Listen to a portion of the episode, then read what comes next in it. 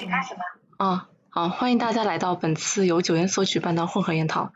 今天由二一级艺术设计研究生刘月为大家带来《还是生活最幽默》，让我们掌声欢迎。好，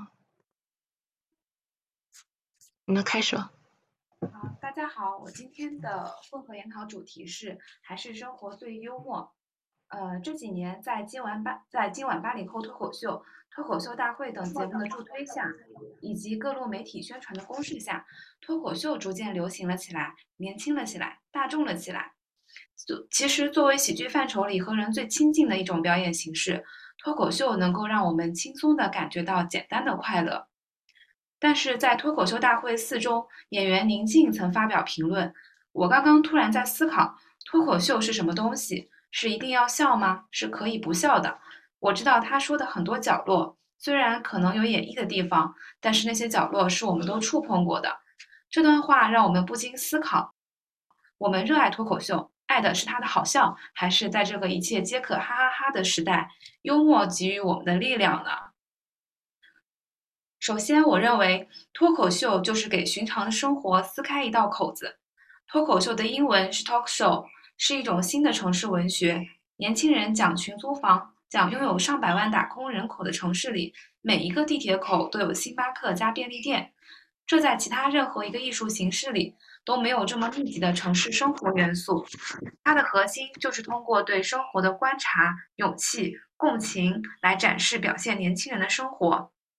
脱口秀最早起源于美国，在十九世纪初期，也就是美国城市化时期。数以万计的人口涌入了大城市，在那时候，电影还没有发明。当时人们的娱乐活动更多的是在观看剧院的杂耍演出，在缤纷繁乱中，也有那么一波人开始说起了单口喜剧。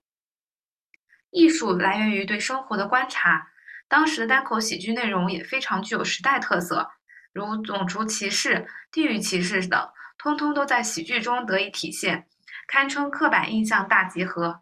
嘲讽黑人、苏格兰人、德国人、犹太人，在美国城市化的时期，这样的艺术表演形式也是为本地人一种维护身份认同的手段。后来，随着广播和电视的发明，喜剧演员们更多选择在新兴媒介上的发声。同时，在纽约、洛杉矶这样的大城市里，许多线下的脱口秀俱乐部也纷纷开张。正如之前大火的美剧《了不起的麦瑟尔夫人》中展现的。麦瑟尔夫人首次站上格林威治村的咖啡舞咖啡馆舞台进行表演的时候，台下座无虚席的基本上都是男性，这与当时咖啡馆、酒吧和俱乐部的消费用户群是息息相关的。到了九零年代，美国电视台播放的正经新闻资讯节目受众远不如时兴的脱口秀新闻节目，年轻人更愿意选择后者去了解时事。不仅了解了世界上正在发生的事情，更能有他们愿意听的喜剧演员的观点。美国脱口秀经过了近百年的发展，抽出其中任何一个时期的段子，都能瞥见当时美国大城市状态和年轻人的喜好。而中而中国脱口秀行业的历史非常短，自深圳出现第一家脱口秀俱乐部外卖脱口秀，至今不过十二年，听起来颇为隆重的南效果北单立人。其实两家公司都超成立都不超过五年。二零二一年十月，脱口秀大会第四季收官。尽管比赛结果几无悬念，但当晚仍仍收获了十七个微博热搜。纵览脱口秀大会系列节目，推动脱口秀这一小众艺术走向大众，是其创作团队一直以来的目标。经历数次改改改版和迭代。豆瓣观看人数从评与评分从第一季的二点四万人六点八分，到第三季的五点六万人八点零分。所以脱口秀就是，呃，与城市年轻人的生活共情。比如今年脱口秀大会，邱瑞讲的租房的段子，就是许多北上广人打工人的日常。中介成了中介为了成交来谎话连篇，硬把合作的两居室说成一居。还有桑初风格的袅袅，很难想象出在任何别的一种表演形形式里，表演者可以这样无力，但袅袅很受欢迎，因为这不就是普通年轻人的正常状态嘛？袅袅初次登场，讲了一个关于社恐的段子。下面我们一起来观看一下这两段视频。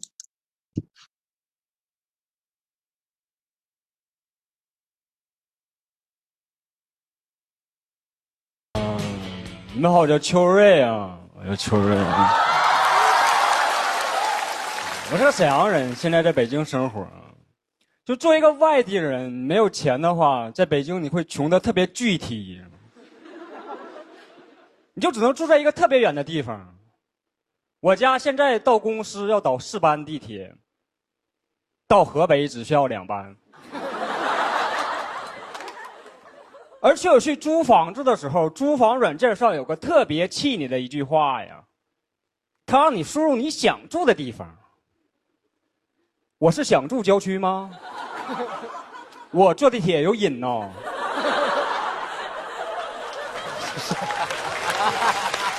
他进入你的状态了，对对对，一股子愤怒。那是我想不想的事儿吗？我想住故宫。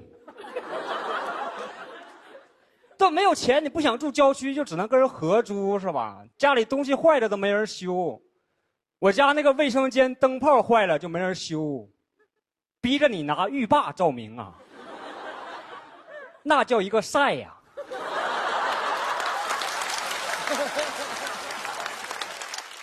坐在马桶上都不能保持不动，你得扭动起来，不然就晒伤了嘛。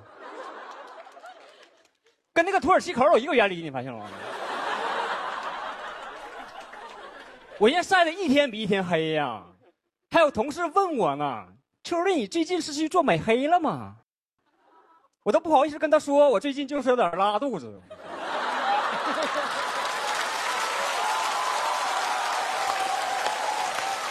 哎，还不给灯呀？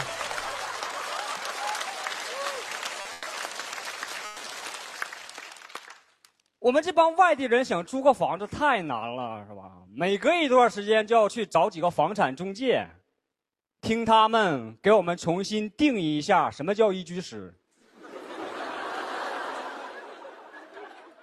我跟中介说：“你给我找个一居。”他推门就带我进了个两居，跟我说：“这原来是一居。”我说：“哥，没你这么说话的呀。”这原来还是一片草原呢！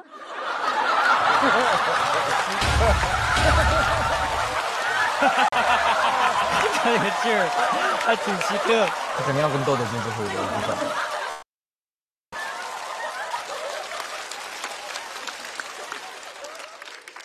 他带我看过一个最离谱的房子，那个户型名就叫“钻石房”，什么意思呢？就是你在这个屋子里边吧，找不到一个直角，却有四个东南角。你走进这个屋子，就感觉走进了钻石的内部，你都没办法说它家徒四壁。那玩意儿最起码家徒十二壁。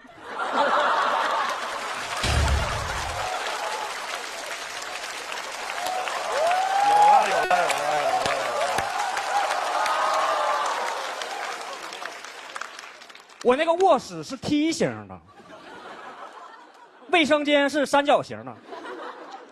这个房子复杂到，我想知道它的具体面积，得连一条辅助线。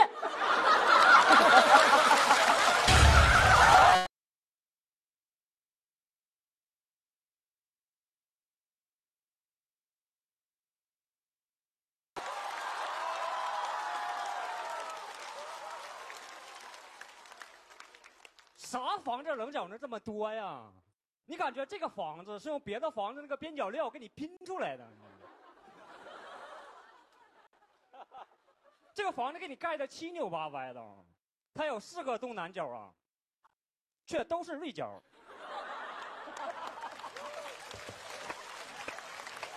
我还真魔怔了，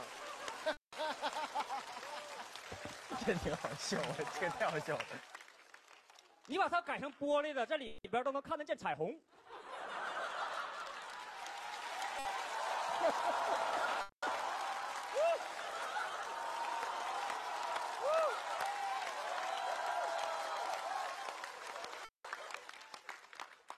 但是这个房子有个特别大的优点啊它应该有全世界最安全的卫生间了。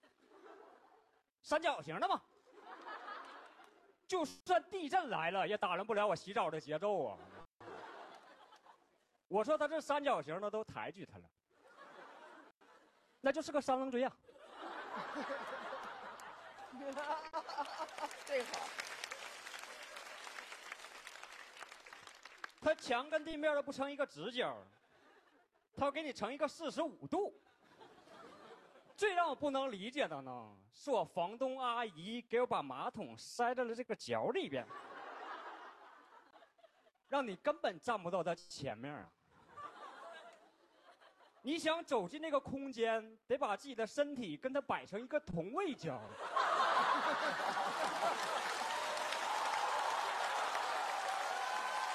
太形象了。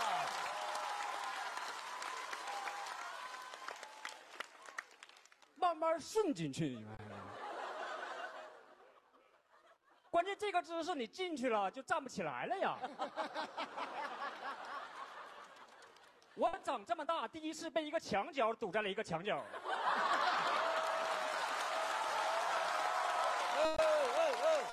先跟诸位见个面。下面我们来观看一个袅袅的脱口秀片段。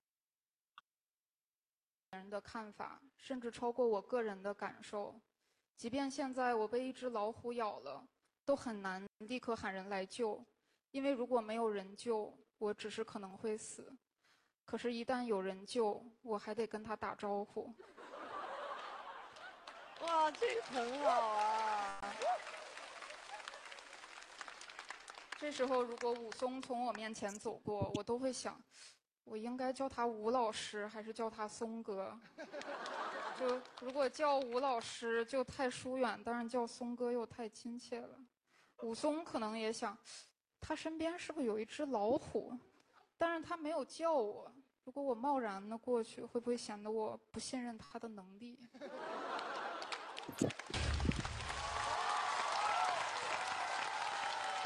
川哥有点危险，川哥相当危险啊！非常危险，对。好像就我会打老虎似的。老虎可能也想，为什么突然这么尴尬？是不是我咬人的样子太奇怪了？我就知道我的虎牙长得有问题。我 我很想做一个外向的人，因为外向的人就像太阳，热烈明亮，引人注目；内向的人就像月亮，只要有太阳在，没有人能看得到它。到了晚上，太阳休息了，月亮还亮着，因为他在琢磨白天的事情，根本睡不着觉。他在想，我可能还是应该叫他吴老师。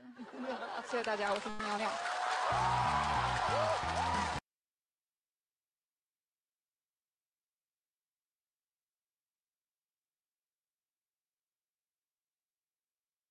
脱口秀拥有直面生活的勇气。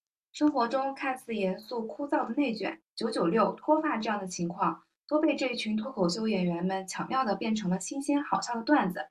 观众能在一个舞台上同时窥视到寻常生活的 A 面和 B 面，并听到一段犀利又幽默的剖析，从而获得直面生活的勇气。脱口秀就像给大家习以为常的日子撕开了一道口子，借助幽默和冒犯的艺术形式，来进行一些，呃，进行一些表达。今天我们关注脱口秀，一方面因为它是城市文明的典型例子，是社会发展的一种潮流；另一方面也是试图更深的去理解它让人大笑之后若有所思的高级。所以，脱口秀一定要好笑吗？回到开头宁静的提问，脱口秀一定要好笑吗？我认为不好笑有两种，一种是做不到好笑，一种是不力求好笑。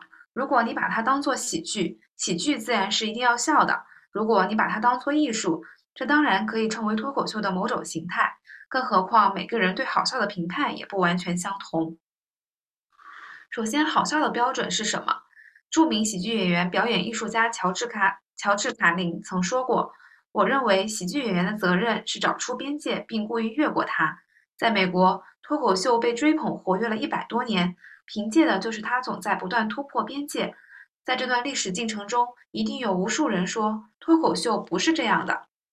在《脱口秀大会四》中，有两期被集中吐槽的嘉宾杨澜就是如此。杨澜一贯以优雅高知的形象示人，加入脱口秀评委的行为本身就带着格格不入。而当他将自己的那一套审美和价值观带入脱口秀的评判标准时，这种不适配便显得更加明显。在演员吐槽老公时，杨澜那句“我觉得不应该嘲笑老公的土”，当然不是她与这个节目不适配的根本原因。说到底，还是脱口秀这一艺术形式。大部分时间会与表演者的价值观挂上等号。杨澜不笑，不是因为她笑点清奇，而是演员这种以调侃来表达爱的方式与她的观念不符，或者说脱口秀这种冒犯的艺术与优雅端正的他画风不符。在脱口秀表演中，观众为某一个段子拍手叫绝的时候，并非真的觉得这段文本写的精彩绝伦，或是真的被演员滑稽取巧的表演功底折服。而是他这个段子说的不就是我吗？这句话真的扎到我了，我认同了，这说的就是我的心声。这背后认可的是演员与自己相同的价值观，借他们的嘴来表达自己的心。其次，我认为不只是好笑，看看过脱口秀大会的人一定都记得杨笠那句“男人都是垃圾”，但不一定记得在这段脱口秀的结尾。他提到自己做手术时跟男医生进行专业沟通，我觉得那一刻我不是一个女人，就是一个人，而我就想活着，而他也不想骂我，他就想救我。上麻药前，医生问他感觉怎么样，他说我现在感觉自由。这像一篇极短的小说，它也许不好笑，但却是我们都触碰过的。正如之前提到的鸟鸟，他是一位自嘲型选手，他没有其他演员老天爷赏饭赏饭吃的颜值。反而更贴近普通人，他的标签跟当代年轻人更容易共情，丧、社恐、容貌焦虑等等。他不是站在台上就好笑的类型，现场不够炸，但文本精巧，可以拿出来反复的品读。我们在弹幕中可以看到大家对他的评论，更多的是文本深刻、不可多得、优秀这样的词。针对普通人标签展开的自嘲，也更容易击中同为普通人的广大观众。谈社恐，鸟鸟说。内向的人像月亮，只要有太阳在，就没有人能看到他。大家在里面看到了普通人会激会心一击，然后获得一些启发，由此延展开来，去讨论接纳、偏见和自信。而作为普通人的观众，也在笑声中获得了“原来我不是一个人，我好像还不错”的心理慰藉。脱口秀大会的总导演在接受采访时说：“脱口秀就是好笑的讲你的故事，看起来重点是好笑。”但其实你得有你的故事。所有出了名的脱口秀演员，没有一个是面目模糊的。其实不去下定义，本身就是当代一件非常气质的事。在脱口秀中亦是如此。无论是单纯的好笑，还是输出价值观，都在脱口秀既有的边界里。或许未来，或许还会有更多的情感因素。所以，好笑不好笑，不是衡脱口秀衡量的标准。是年轻人需要脱口秀，需要的不只是好笑。是当下这个更少共识、更个人化的时代的需求，也是真正表达自己的证明。幽默是我们生活的力量。众所周知，脱口秀被称为冒犯的艺术。正常情况下，它有争议的领域应该是方方面面的。但近几年，随着舆论环境的变化，说出真实想法的风险比从前更大了。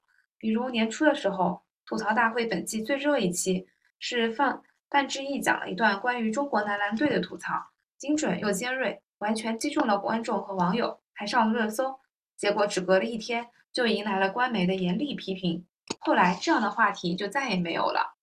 再比如杨笠在讲了普确信而爆红之后，他反而开始收着表演，甚至在台上说出要保护自己的安全的这样话。网络暴力不仅压抑了与与限制了他的发挥，对于其他演员也是一种警告。可这种讽刺的力量，正是我们当今许多群体需要拥有的。通通过脱口秀价值观的输出，与其他同样身处困境的人形成互动，找到无数个自己，在这样的集体动作中，获得一个庸碌生活的短暂避难所。在丧和焦虑普遍存在的当下，年轻人即使持续进取，也不一定能走出困境。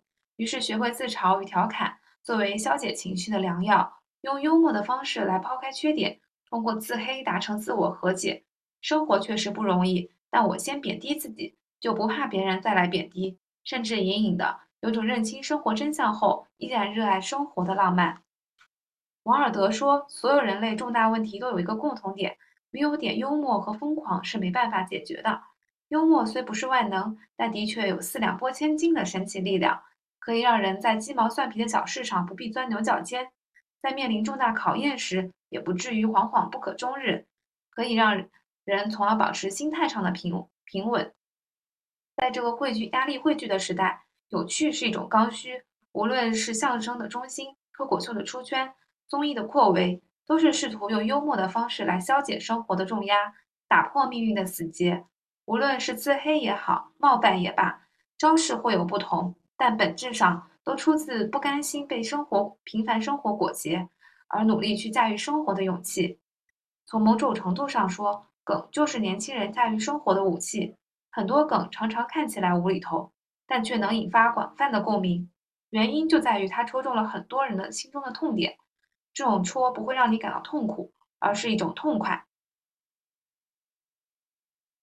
因此，与其说脱口秀是一种艺术形式，莫如说它是一种生活态度。它包含了对生活细节的敏感、敏锐观察，对他人的共情，对风雨一笑而过的勇气，将个体经验提升、提炼升华的睿智。它不只属于专业演员，也可以为每个人所用。有梗，脱口就能秀。实际本质上，生活是取之不竭的造梗机器，而直面生活、独立思考、勇敢表达、笑对人生，每个人都可以是脱口秀大王。毕竟，他是生活最幽默。谢谢，这就是我今天呃研讨的内容。好，非常感谢大家参加本次混合研讨。这里插播一个小预告：下周同一时间，周三十二点半，将由罗云醒同学为大家带来。